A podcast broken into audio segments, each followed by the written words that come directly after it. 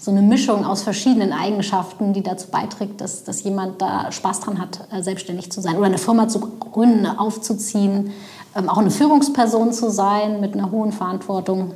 Ähm, genau, aber das macht eben auch die Erforschung ähm, von Neugründungen so spannend, dass wir hier eine ganz äh, interessante Gruppe an, an Leuten untersuchen können. Wirtschaft, Forschung, Debatten. Ein ZDW-Podcast.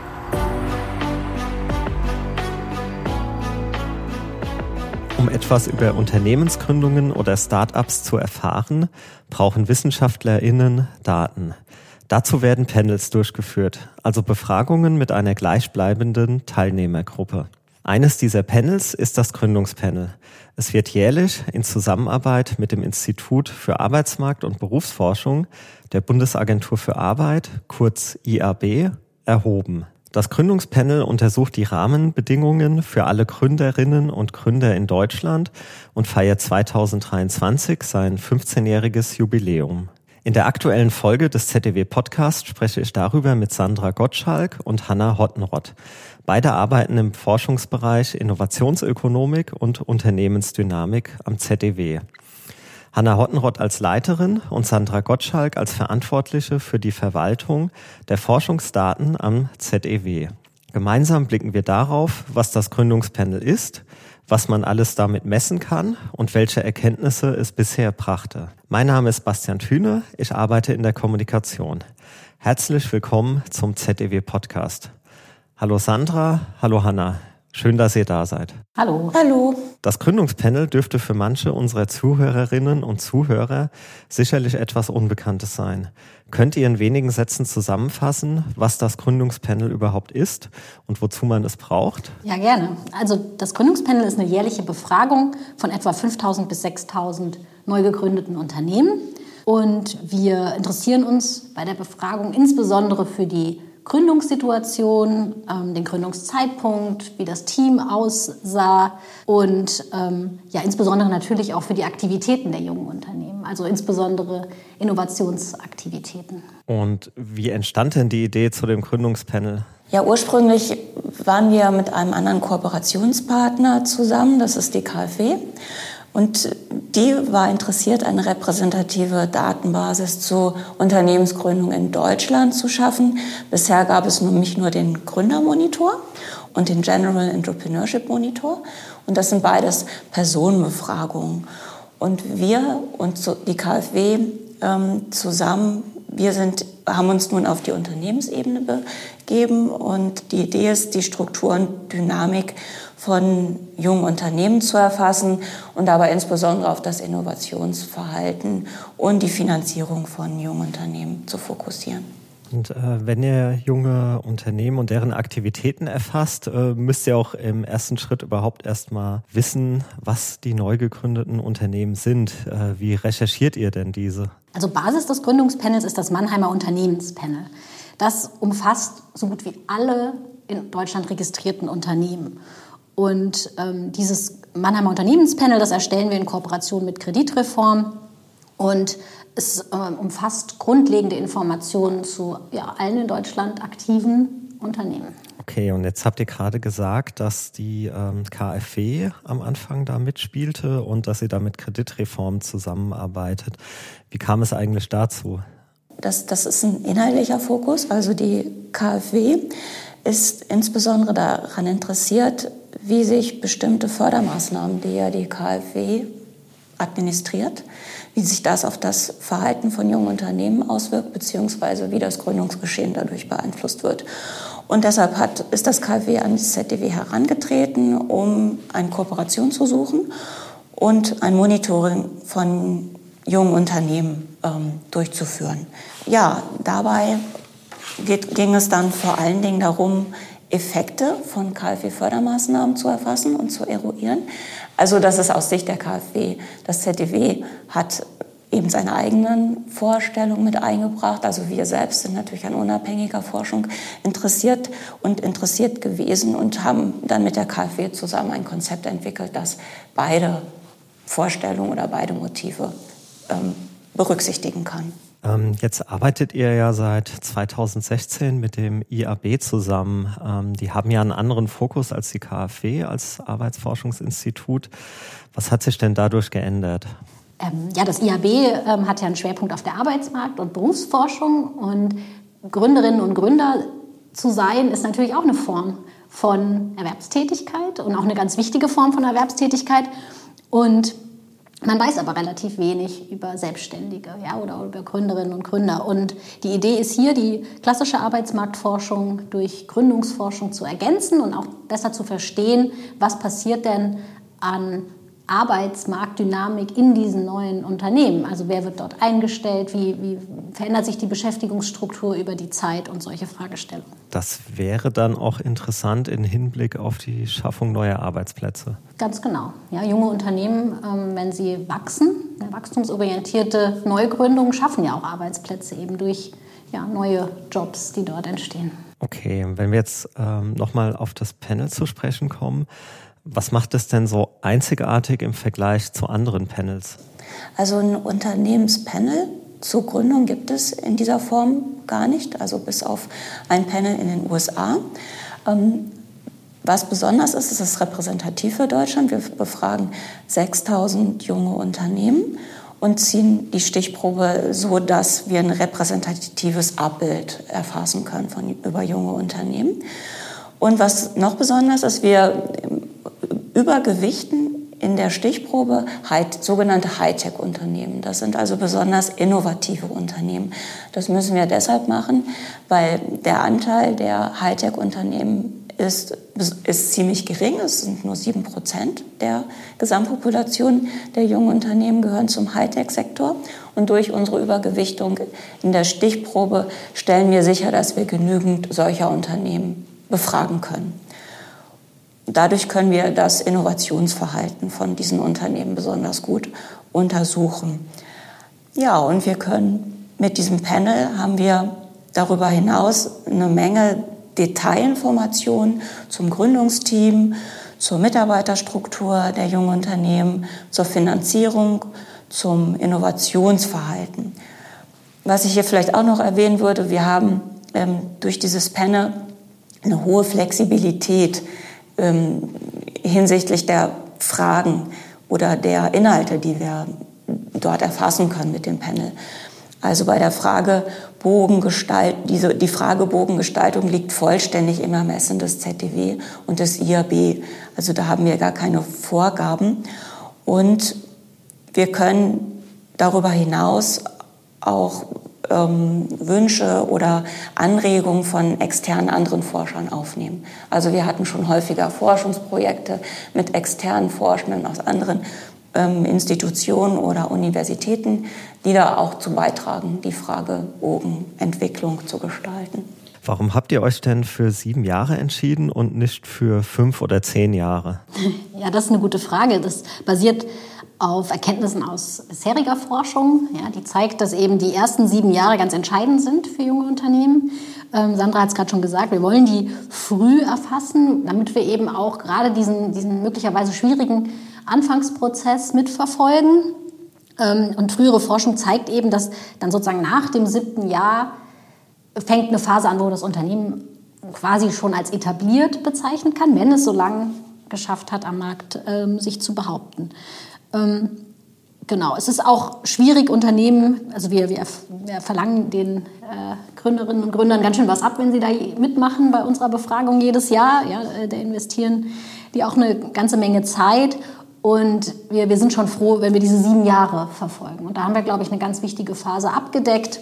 Ja, so kommen wir eben auf diese sieben Jahre. Und die Unternehmen machen da gerne mit oder müsst ihr sie sehr überzeugen? Ja, manchmal muss man sich schon ein bisschen überzeugen. Wir sind aber äh, definitiv äh, überzeugt davon, dass wir im Interesse, im Interesse von Gründerinnen und Gründern hier Forschungsergebnisse erzielen mit diesen Daten, die auch dazu führen, dass möglicherweise Politikverbesserungen, die ja, Gründer, Gründerinnen freundlicheres Deutschland äh, ermöglichen. Ähm, ja, generiert werden können mit diesen Daten. Das heißt, wenn, wenn die Gründer und Gründerinnen teilnehmen, uns äh, Informationen geben über die Schwierigkeiten zum Beispiel auch, die es in der Anfangsphase gab, dann hilft es uns auch, das zu transportieren in Politikberatung. Also haben dann die anderen Unternehmen indirekt etwas davon oder die nachfolgenden Gründergenerationen? Genau, oder einfach Unternehmer, äh, Unternehmerinnen generell. Ne? Wenn wir gute Erkenntnisse über Schwierigkeiten äh, gewinnen, dann können wir natürlich auch viel besser ähm, dann auch die Politik beraten, was zum Beispiel Förderinstrumente angeht. Und jetzt die Grundlage des Gründungspanels ist ja das Mannheimer Unternehmenspanel des ZEW.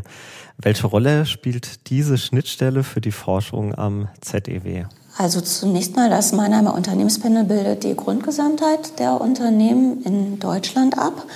Und äh, dadurch, dass es die Basis des Gründungspanels ist, können wir die Datensätze des Gründungspanels mit, den, mit dem Bestand des Mannheim Unternehmenspanels verknüpfen.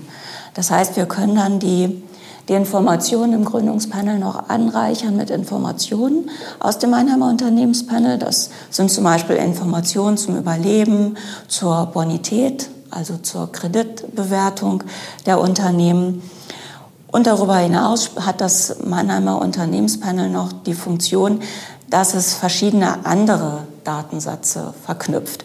Also wir können das MUP verknüpfen oder wir haben das MUP verknüpft mit den Patentdaten und mit, mit Förderdaten, mit, öffentlich, mit öffentlichen Förderdaten, also Förderdaten zur, zur öffentlichen Unternehmensförderung. Naja, und darüber hinaus ähm, ist das MUP ja auch verknüpft mit den Daten des IABs, mit den Betriebsdaten. Das heißt, wir haben mittlerweile eine Verknüpfung aller Unternehmen in Deutschland mit allen Betriebsdaten äh, für Deutschland. Und wir können für alle Betriebe die Beschäftigten beobachten. Also wir können dann über das, das MUP äh, nicht nur eine Dynamik der Unternehmen beobachten, sondern auch eine Dynamik der Beschäftigung, beziehungsweise wir kennen die Beschäftigungshistorie der Beschäftigten in Deutschland. Und über diese Verlinkung eröffnen sich eben eine Reihe von neuen Forschungsprojekten für nicht nur für Forschende des, des ZDW und des IAB, sondern auch für andere Forschende, denen wir Zugang zu diesen Daten gewähren. Also gebt ihr damit auch viel der Allgemeinheit bzw. der Scientific Community zurück oder setzt Impulse, wo dann weiter geforscht werden kann?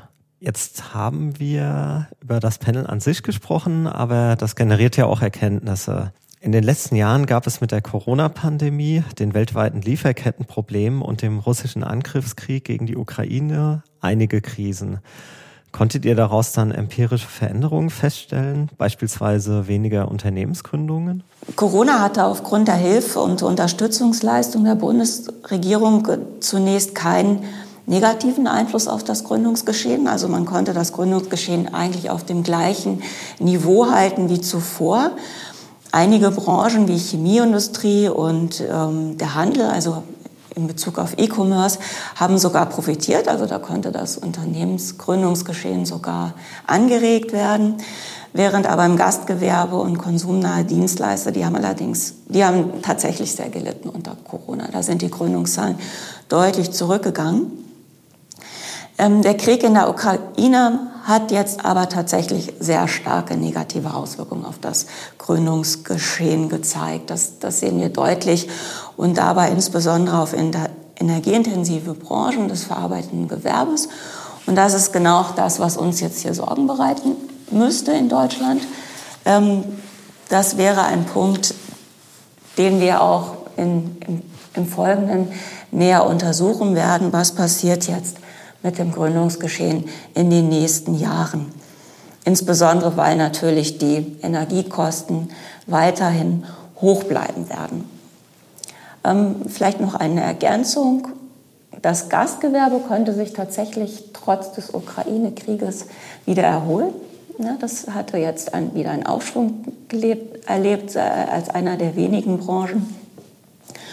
Und ähm, auch andere ähm, andere Entwicklungen im, im Gründungsgeschehen haben sich auch wieder ein bisschen normalisiert. Also zum Beispiel im Bereich Versand, Internethandel, Software, ähm, Industrie konnten wir sehen, dass sich das Gründungsgeschehen wieder auf sein Normalniveau zurückbewegt hat.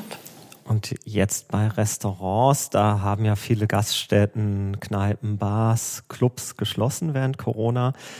Ähm, gibt es viele Neugründungen, um die Schließungen auszugleichen, also dass quasi in den alten Städten neu gegründet wurde, oder gab es darüber hinaus auch ein Wachstum, dass es noch zusätzlich neue Gaststätten gab?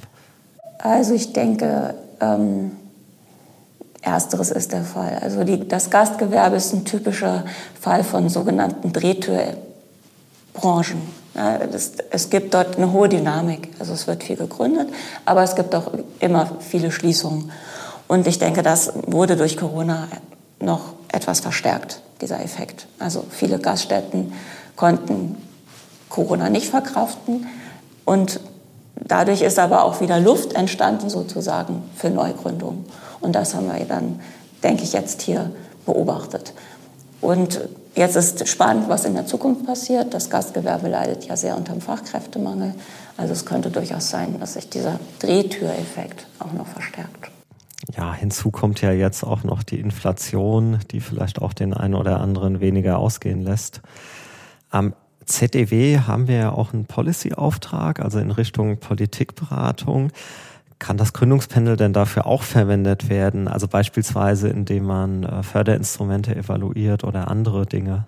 Mhm, ja, genau. Also das ist auch eine Idee, dass wir ähm, eine Datenbasis zur Verfügung stellen, die es dann auch erlaubt, bestimmte Politikmaßnahmen zu bewerten, also zum Beispiel Gründerzuschüsse oder auch Kredite für den Gründungsprozess. Also im Grunde genommen wollen wir damit auch die Frage beantworten, bringen diese Förderinstrumente etwas? Und ähm, wenn sie nicht den gewünschten, äh, gewünschten Effekt erzielen, können wir vielleicht auch sagen, warum nicht. Also was war sozusagen los oder wie könnten Förderinstrumente besser gestaltet sein, um besser zu wirken. Ja. Ihr feiert ja jetzt in diesem Jahr 15-jähriges Jubiläum. Welche generellen Veränderungen konntet ihr denn in den letzten 15 Jahren mit dem Gründungspanel feststellen? Also wir sehen ähm, auf Basis unserer Daten, also da gehört auch das Mannheimer Unternehmenspanel dazu, dass die Anzahl der jährlichen Unternehmensgründungen seit 2008 zurückging.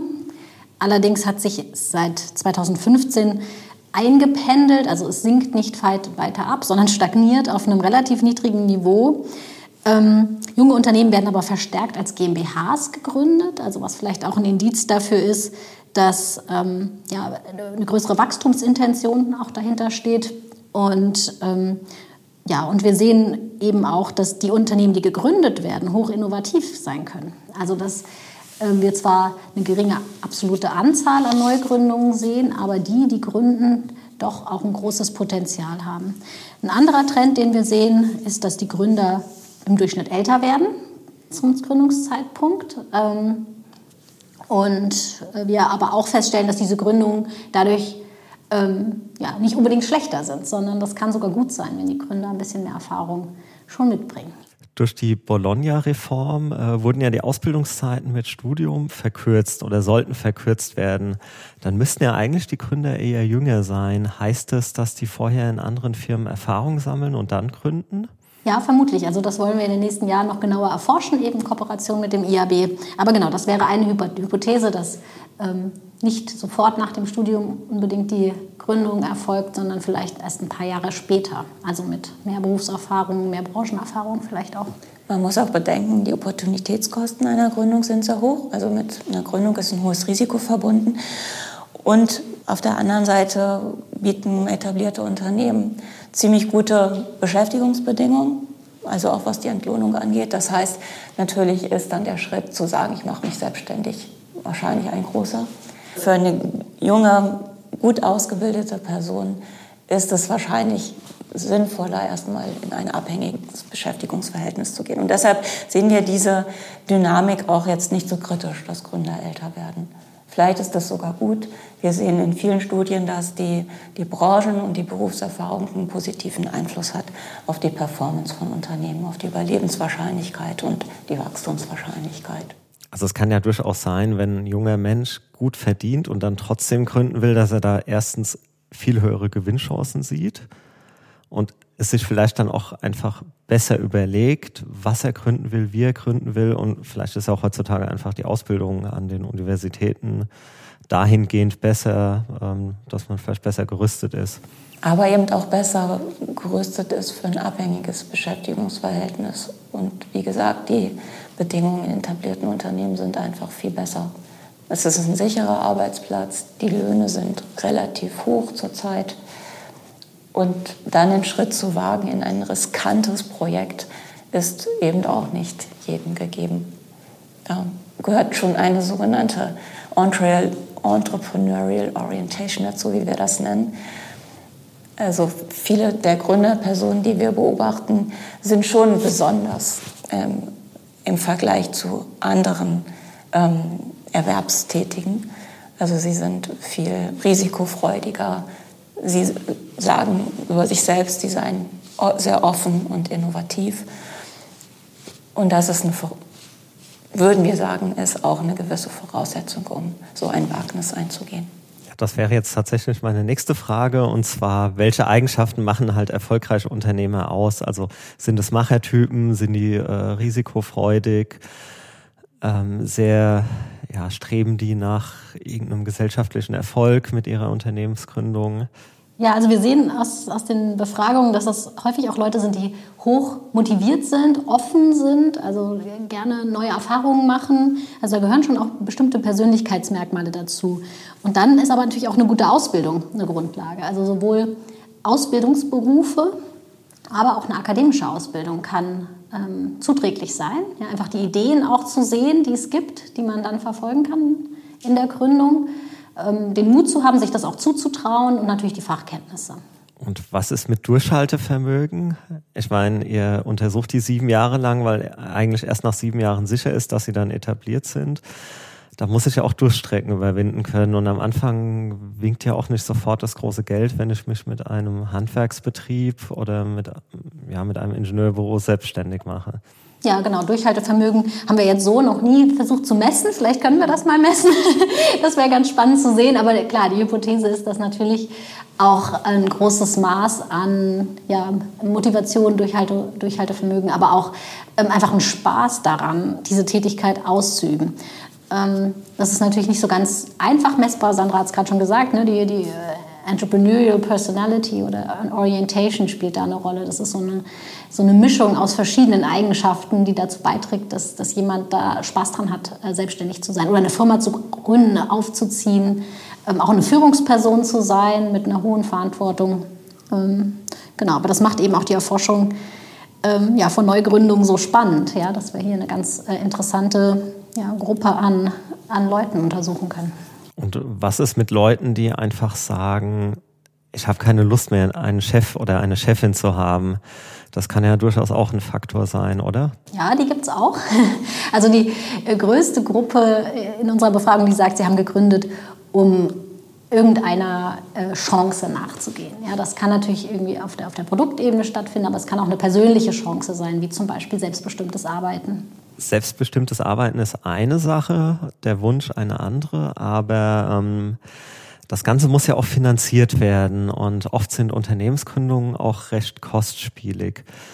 Was habt ihr denn da für Erkenntnisse, wie Unternehmen finanziert werden oder Start-ups finanziert werden und hat sich das geändert in den letzten Jahren? Ja, das ist ein ganz spannendes Thema. Also Deutschland oder auch Europa allgemeiner tut sich ein bisschen schwieriger, risikoreiche Unternehmen äh, zu finanzieren als äh, zum Beispiel die USA. Ähm, wir sehen, dass die ähm, Unternehmen oft durch Eigenkapital finanziert sind, also dass viel Geld mitgebracht wird, aus privat mitgebracht wird. Ähm, es gibt aber auch einen Trend hin zu mehr Wagniskapital, der sehr erfreulich ist, also dass gerade in, in Hightech-Branchen immer mehr Gründungen auch von Risikokapital profitieren, ja, dass sich jemand traut, da rein zu investieren. Ähm, aber nach wie vor spielt eine Bankfinanzierung eine wichtige Rolle, also ganz normale äh, Kredite. Und auch aus gutem Grund. Nicht jeder möchte unbedingt einen ähm, Investor mit an Bord haben. Es gibt aber sicherlich ähm, deutliche Verbesserungsmöglichkeiten noch, was den Zugang zu Finanzierung für neu gegründete Unternehmen angeht. Also da sehen wir auch, dass dort vermutlich eine Rolle auch weiterhin besteht für öffentliche Zuschüsse, äh, erleichterte, erleichterter Zugang zu Krediten durch ähm, ja, öffentliche Unterstützung, die es dann ermöglicht, den Unternehmen diese ganz frühe Phase zu überbrücken. Was glaubt ihr, hat das für Auswirkungen, da ja jetzt die Leitzinsen gestiegen sind? Relativ hoch in einem recht kurzen Zeitraum nach einer langen Niedrigzinsphase? Das ist schwierig zu beantworten. Natürlich wird es jetzt für junge Unternehmen erst recht schwierig, eine Bankenfinanzierung zu bekommen, weil wegen der hohen Zinsen. Banken sind ohnehin schon etwas zurückhaltend, insbesondere bei innovativen Unternehmensgründungen, die ja als riskant gelten. Da denke ich, dass junge Unternehmen da eher in Schwierigkeiten geraten werden. Auf der anderen Seite könnte natürlich, könnten natürlich die hohen Zinsen auch dazu führen, dass es weniger Privatinvestorenfinanzierung gibt. Ja, viele Privatinvestoren haben jetzt in der Vergangenheit, in der Niedrigzinsphase, in ein Unternehmen investiert, weil eben ähm, die Gewinnchancen bei anderen Anlagemöglichkeiten eben niedrig waren durch die, durch die niedrigen Zinsen. Das ist jetzt natürlich wieder anders. Vielleicht gibt es da jetzt wieder Umschichtungen, aber das sind natürlich Dinge, die wir jetzt nicht vorhersagen können, wirklich. Das können wir dann in ein paar Jahren, können wir da hoffentlich mehr zu sagen, wenn wir sehen, was ist denn jetzt passiert in den Jahren mit der Finanzierungsstruktur von jungen Unternehmen. Das, das ist ja was, was wir ganz explizit abfragen in der Befragung, weil uns eben interessiert, wie viel Eigenkapital, wie viel Fremdkapital, wo kommt das Fremdkapital her. Und Sandra, das können wir uns mal genauer ansehen, wie sich das jetzt verschiebt, weil das wäre natürlich schon schade, wenn dieser positive Trend in der ähm, ja, der Anstieg in der Wagniskapitalfinanzierung ausgebremst würde. Okay, jetzt ist natürlich klar, dass das Gründungspanel, also das, was ich eben gefragt habe, könnt ihr mir wahrscheinlich in drei Jahren bei einem erneuten Podcast dann auch beantworten oder in fünf Jahren. Ähm, trotzdem hätte ich gerne als letzte Frage noch einen kleinen Blick in die Zukunft. Was schätzt ihr denn, wie sich das Gründungsgeschehen in Deutschland entwickeln wird, wenn ihr jetzt mal so die nächsten fünf bis zehn Jahre vorausblickt? Ja, also wenn man den Trend der vergangenen Jahre fortschreibt, dann würde man sicher sagen, es bleibt weiterhin auf einem niedrigen Niveau, aber mit einer relativ hohen durchschnittlichen Qualität der gegründeten Unternehmen, aus genau den Gründen, die wir schon besprochen haben. Das ist eine ganz spezifische Gruppe, die sich das traut und die machen ihren Job dann auch sehr gut. Ähm, allerdings gibt es natürlich weiterhin große Herausforderungen für Gründungen. Deutschland ist nicht das gründungsfreundlichste Land. Ja, es gibt große bürokratische Hürden, regulatorische Hürden, die jetzt ähm, zusätzlich noch zu den Schwierigkeiten, die durch hohe Energiekosten und hohe ähm, andere Ressourcenkosten hinzukommen. Also ich glaube, wir müssen schon zusehen, dass wir ähm, dort weiterhin versuchen, das ähm, Klima zu verbessern, ja, äh, Hürden abzubauen, ähm, es Leuten attraktiver zu machen, sich den Schritt zu trauen ähm, und dass dann vielleicht auch dieser Trend sich umkehrt, also dass wir sogar wieder einen Anstieg sehen in den Gründungszahlen. Also es wird vor allen Dingen auch, ein, auch bei den Gründungen Strukturwandel geben. Das hatte sich jetzt schon angedeutet in den letzten Jahren. Wir werden weniger Gründungen in verarbeitenden Gewerbe sehen, mehr es würde sich alles stärker in den Dienstleistungsbereich verlagern. Und das ist genau der Punkt, der auch problematisch sein könnte für Deutschland, wenn es zu wenige, wenn zu wenig Industrieunternehmen, die ja neue Ideen auf den Markt bringen, äh, wenn, wenn, wenn die zurückgehen. Das ist sicherlich etwas, wo Deutschland aufpassen muss, dass es da nicht den Anschluss verliert, eventuell halt mit entsprechenden Fördermaßnahmen gegensteuern. Also Fördermaßnahmen meine ich jetzt im Hinblick auf den Strukturwandel, den sich natürlich auch etablierte Unternehmen stellen müssen. Und gleichzeitig haben junge Unternehmen ein Problem mit dem Fachkräftemangel. Die wird junge Unternehmen wahrscheinlich noch härter treffen, weil die Fachkräfte dann häufiger eher von den etablierten Unternehmen abgefangen werden, die ja bessere Löhne zum Beispiel bieten können. Aber junge Unternehmen hätten die Chance, etwas anders zu machen. Also sie könnten den Arbeitsplatz attraktiv gestalten, den sie dort jungen ähm, oder Mitarbeitern bieten. Und wir könnten uns auch vorstellen, dass das ein neues Forschungsprojekt ähm, bei uns wird, zu schauen, wie sind denn die Arbeitsbedingungen in jungen Unternehmen wie sorgen Gründer dafür, dass sie Arbeitsplätze schaffen können und aber auch Mitarbeiter halten können in ihren Unternehmen und somit mit den etablierten konkurrieren können. Der Bundeskanzler hat ja von einem grünen Wirtschaftswunder gesprochen. Was sagt ihr dazu? Könnt ihr das anhand der Daten sehen, dass es plötzlich ganz viele Start-ups im Bereich grüner Technologie gibt? Ja, es ist nicht so ganz leicht, einen Zeittrend aufzumalen. Wir sehen aber schon, dass der Anteil äh, junger Unternehmen, die nachhaltige Produkte anbieten, deutlich höher ist als bei Unternehmen, die, die deutlich älter sind. Also es scheint schon ähm, viele Neugründungen zu geben, die sich eben diesem Thema stellen und auch äh, versuchen, nachhaltigere Produkte, Dienstleistungen an den Mann zu bringen oder an die Frau. und ähm, ob sich das jetzt als Trend bezeichnen lässt, dazu müssten wir das noch länger erheben, um dann auch zu sagen, okay, das ist eine, länger, eine längerfristige Transformation. Das können wir zum jetzigen Zeitpunkt noch nicht so genau abbilden. Wir wissen aber, dass junge Unternehmen vermutlich doch einen ganz entscheidenden Beitrag zu ja, einer Transformation der Wirtschaft, zu mehr Nachhaltigkeit bieten können, weil eben der Anteil der Unternehmen, die das auf dem Schirm haben, ähm, höher ist als in der Gesamtpopulation aller Unternehmen. Also Gründungen könnten wirklich zu dem Strukturwandel ganz entscheidend beitragen, wenn sie eben diese Themen aufgreifen wie Nachhaltigkeit und natürlich auch Digitalisierung zum Beispiel. Das ist noch eine gute Erkenntnis, die einen positiv stimmt zum Abschluss. Dann vielen lieben Dank für das Gespräch, Hanna und Sandra. Es hat uns sehr gefreut, mit euch über das Panel und die Erkenntnisse daraus zu diskutieren. Danke auch fürs Zuhören beim ZDW Podcast. Wenn euch der Podcast gefällt, freuen wir uns über eure positive Bewertung auf Spotify oder Apple Podcasts. Habt ihr Fragen oder Anregungen? Dann schreibt gerne eine Mail an podcast.zew.de www.ftf.de. Wir sind gespannt auf eure Zuschriften.